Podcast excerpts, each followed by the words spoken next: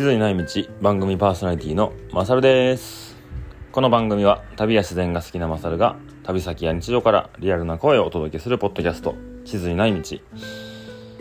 図に載っていない人生という道を歩く皆さんに人生を楽しく生きるをテーマに発信しております。本日もよろしくお願いします。えー、まずはじめにお知らせですね、えー、前回もお話ししました第5回ハイカーナイトのお知らせです。ハイカーナイトとは、ハイキング、山登り、自然で遊ぶことが好きな人たちで、経験やスキルを取っ払って、ざっくばらんに交流できる、ハイカーのためのイベントでございます。飲み会でございます。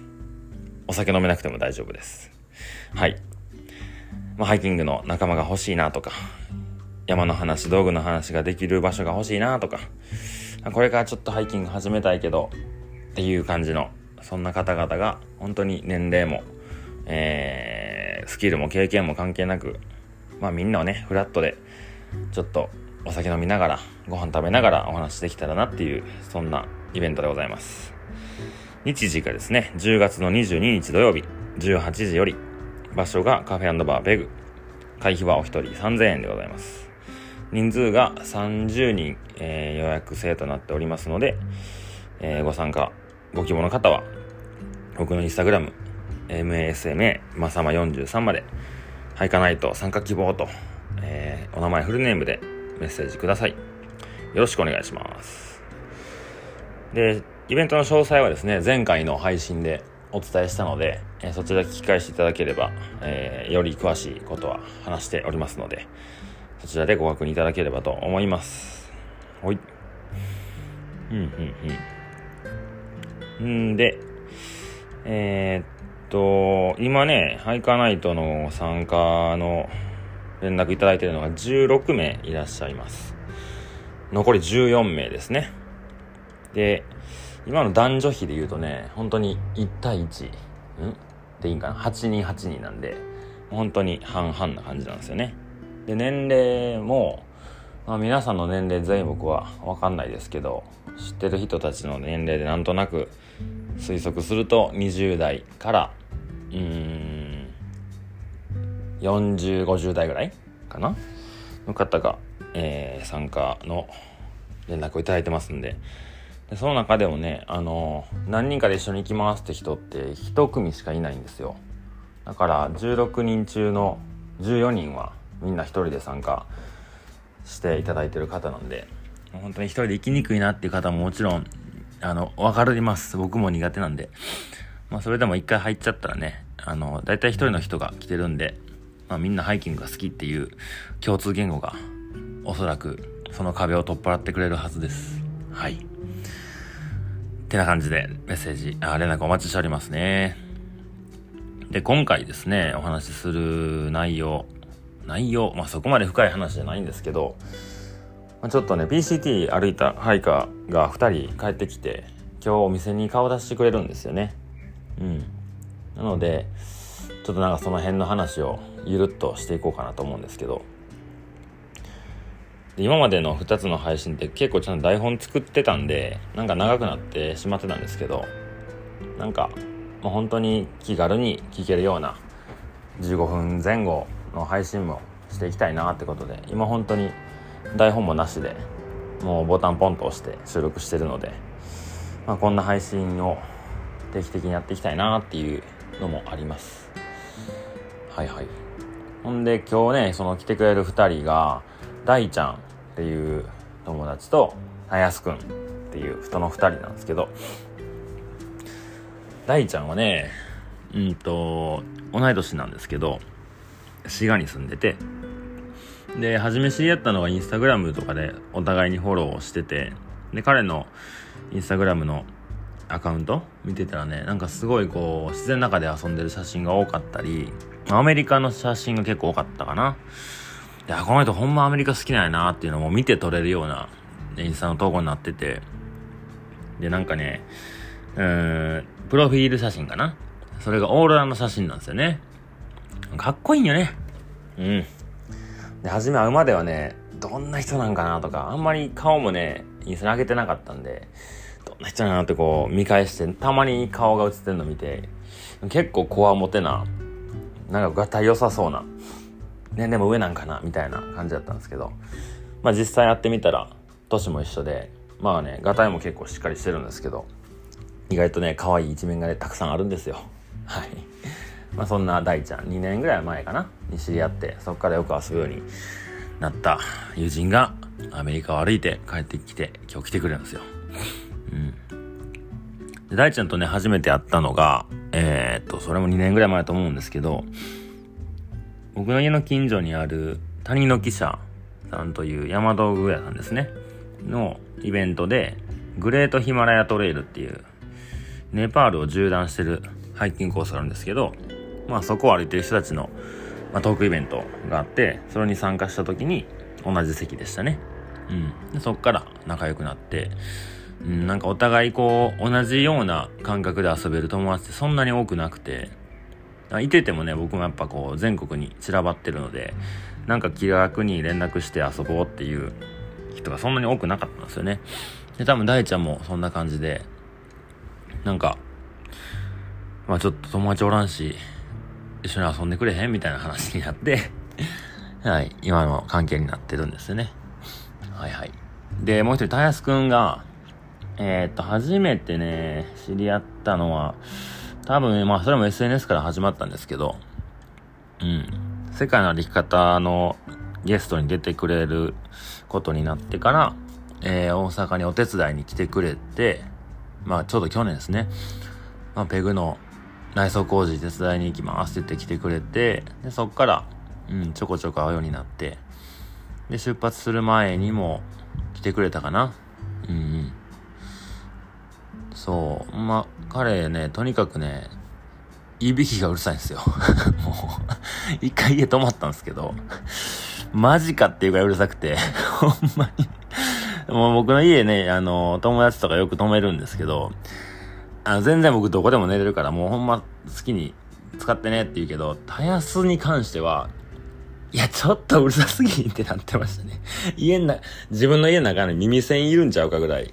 うん。いや、なんなら、あっと、買っときゃよかったぐらいの、まあそんな、え怪獣な夜なんですけど、怪獣くんなんですけど。彼自身はね、えっと、映像とかカメラとか、そういう仕事をフリーでやってやるんですよね。で、年齢もまだね、20代半ばぐらいだと思います。で、ね、僕も、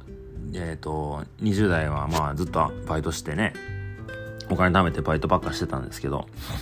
でも、たやすくんもね、自分でフリーで、えー、まあ独立というか個人で仕事をして、で、仕事の都合をつけて、アメリカにね、4ヶ月半とかな歩きに行ってるんですよね。いや、その辺のこう、なんでしょうね。ポテンシャルはなかなかすげえなーって思ってるんで、うん、そんな2人が今日来てくれるのはね、すごい楽しみなんですよね。で、なんか、最近ペグにもね、よく、あのー、来年 PCT 行くんですよとか、そういう人がちょこちょこ来てくれてて、たまたま今日の夜ね、あの、来るって言ってくれ、東京の方からかな来るって言ってくれた人がいてて、でその人にも、まあ、今日こういう2人、歩きたてほやほやの2人帰ってくるんですよねっていうので、すごい情報を取れたりとかね、やっぱ生の声聞けるのはいいことだと思うんで、っていうのともう1人ね、1、2週間ぐらい前に初めて来てくれちょっとこう、かっこいい感じのね、男の子が、なんか、PCT 行くんすよ、来年って言ってたんで、まあ、その子にも声かけて、大阪の子なんでね、まあ、もしよかったらおいでよってことで、まあ、そんな、来年歩きたいなと思ってる2人と、まさに歩いて帰ってきたばっかの2人が、まあ、同じ、ね、時間を過ごせるんで、なんかそれを見てる僕も多分楽しい夜になるんだなと思って、楽しみにしてる感じですね。はい。で、他にもね、今年歩きに行ってる PCT の配下ってもう知り合い結構多くて、あのお店の手伝いにも来てくれた人が結構多いしなんかねすごいこうコロナで行けるか行けへんかっていう時期もあったんでなんかちょっとこう僕の中で思い入れのあるハイカーが多いんですよね。でそんな中ですねまあ、もうほぼほぼ全員歩き終えてるんですけどちょっとね2人のあのハイキング終わった時のコメント感想とかがちょっとうんなんかいいなって思ったのが2つあってそれがねえっ、ー、と今日来る2人じゃないんですけど石丸くんと谷くんの2人がまあ最後大体ねゴールした時なんか投稿したくなるじゃないですか。ゴールしましたみたいな、まあ、無事やりき終えてあれ、えー、日本帰れますみたいな感じの投稿を、まあ、僕も当時上げてて。やっぱね4ヶ月前後歩いてるといろいろこういろんな物語があるわけですよ。で石丸くんに関しては CDT、えー、コンチネンタルディバイドトレイルっていうロッキー山脈の、えー、まあ、分数量歩く5000キロにわたるロングトレイルなんですけど、まあ、それを歩き終えてで谷君は BCT を歩いてカナダ国境に着いたっていうまあそんな2人なんですけどなんかね石丸くんのねなんか最後のうんとまあインスタグラムの投稿やったかな。それがえー、ちょっと探してみよう。インスタの。石丸。石丸。あたった。丸だねなんかこう僕がねロングトレイル歩き終わった時になんかそのよく出てくる感情はねなんかこう「やった!」とか「楽しかった!」とかうーんなんか達成感とかそんなんはねあんまないんですよね。なんか本当にこう普通に終わるというか。うん。なんかいきなりその道が止まななくなっちゃうみたいな。なんか当たり前のことがいきなり消えるみたいな。なんかそんな感覚なんですよね。であの僕はよくそのえっ、ー、と学生の時の部活の引退試合みたいな風にまあ話をすることが多かったんですけど、まあ、いきなりねその高校とかやったら3年間毎日毎日、ね、練習してその最後の全国大会の予選とかそんなんか出ても負けたらいきなり終わりじゃないですかね。で勝てばまた次も次も続いていくのに、まあ、負けた瞬間でもう引退するみたいな。なんかそんな感覚だったんですよね。でまずちょっと西丸君の投稿があるんですけど彼はねロングトレイルというものを、えー、すごいね面白い捉え方で書いてました、えちょっと文章を読みますね。うんうん。えー、っとまあゴールの時ですね、えー、目の前に缶詰がある。けど自分は缶切りを持っていない。この缶詰を何とか開けようとするとするとじゃない。すいませんもう一回見ます。目の前に缶詰がある。けど自分は缶切りを持っていない。この缶詰を何とか開けようと試行錯誤したり仲間に聞いたりいろんなことをしてやっとのことで缶詰を開けることができた。その中に入ってたものは何だと思う？それは缶切りだ。ロングトレイルはそんな感じなんだ。ゴールに着けば手に入ると思っていたキラキラした何かはそこになくてその代わりに大事なことにアクセスできるキーをもうすでに持っている。何よりも大事なのはその過程なんだ。と書いてましたね。詩人ですね。うん。ロングトレイルを缶詰と缶切りと例えた市村くん。なかなかのセンスですね。なんかねすごいわかるんですよね。うん。そうゴールがね全てじゃない感がすごいある旅なんですよロングトレイルって。ね終わらせるために毎日毎日まあ辛い思いしんどい思いして歩いていくわけなんですけどそのゴールをね達成する瞬間に嫌やってなるんですよ。したくないってなるんですよね。うん。欲しかったものが手に入る瞬間になんか少し冷めてしまうというかなんかこんな簡単に手に入っちゃうのかみたいななんかそんな気分にさせられるのが、まあ、ロングトレイルの終わりなんかなっていう気はしてて。でもう一人ねねタニーくん。タニーくんはねえっ、ー、とタニーラジオっていうラジオをねやってて僕めちゃめちゃ聞いてるんですけどヘビーリスナーなんですけど、まあ、PCT を歩いてるタニーくんが、まあ、独り言を、まあ、ただつぶやいてますみたいな感じのラジオで、まあね、こうリアルでいいんですよね。なんかこう収録してる感もないしただこう普通に歩きながら暇つぶしでボタンを押して全然ハイキングの話しない回があったり名前間違ってたりとか。結構ねなんかこう僕が旅をしてた頃とね結構似てるんですよ。行き当たりばったりじゃないけどなんかこういろいろ調べて調べて向こうでその答え合わせするみたいな旅じゃなくて本当に英語も喋れません。で次の街の名前すらよう分かりませんとかみんな何食ってんのとか本当にもうゼロからスタートしてるような感覚が僕はあったんですけど谷君のラジオもそうの経歴を追って初めから聞いていくとねやっぱどんどんたくましくなっていったりとかうん。なんかすごいねリンクする部分があったので僕はもう5年前に歩いたんですけど、まあ、その時のことを思い出しながら聞かせてもらってました。谷君ありがとう。めっちゃ楽しかったよあれ。そう。で彼の最後の配信で「ロングトレイルって何なんすかね?」ってぼーっと話しながらね。もう国境まであと5マイルとかやったかな？3マイルか。うん。もう1時間かかんないぐらいのところで最後の収録をしてやったんですけど、まあ、彼はねそのロングトレイルを、まあ、ろうそくをと例えたんですね。うん。でロングトレイルを終わらすことはそのスタートした時かに自分がつけたちっちゃい、まあ、火のなんていうんですかねろうそくの火を灯してそれをこう雨に濡れないように風で消されないようにこうちゃんと大事に大事に持ってきたろうそく。一回も絶やすことなく持ってきたろうそくをゴールの瞬間に自分の手で消すような感覚がありますっていう。そんなねラジオ配信をしてて。いや台本用意してもあんないこと言えへんないですよ。うん。なかなか僕はあの回34回聞きましたね。最近そういう旅してないなと思って。うん。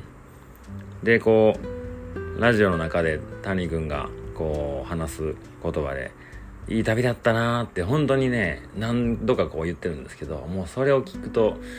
いやほんまにいい旅してたよなって思うんですよね。うん。で多分彼も同じようにそのろうそくを消す瞬間がもう迫ってるっていうのでいろんなこと思ったんでしょうね。その小さな火を眺めながら。うん終わってみたらねあっという間の出来事なんですけど歩くスタートの時なんてもう果てしない距離を歩かなきゃいけなかったり本当に自分がそんなことできんのかとかねいろんなこと思うんですけど、まあ、実際そのねろうそくの火を消さずに持ってこれた時にはね結構簡単なことやったなーっていうぐらいうんなんか不思議な感覚なんですけどね。うん、まあ、そんな2人のコメント言葉がね僕はすげえ刺さったんでちょっとここで紹介させてもらいました。はいはい。で今日はもう、えー、今まだお昼過ぎですけどと夕方お店行って準備して、まあ、今日はそんなね帰ってきたばっかのハイカーたちこれから行くハイカーたちそんな2人4人かなの話をカウンターの中から盗み聞きしていこうと思います。いや今日も楽しみですね。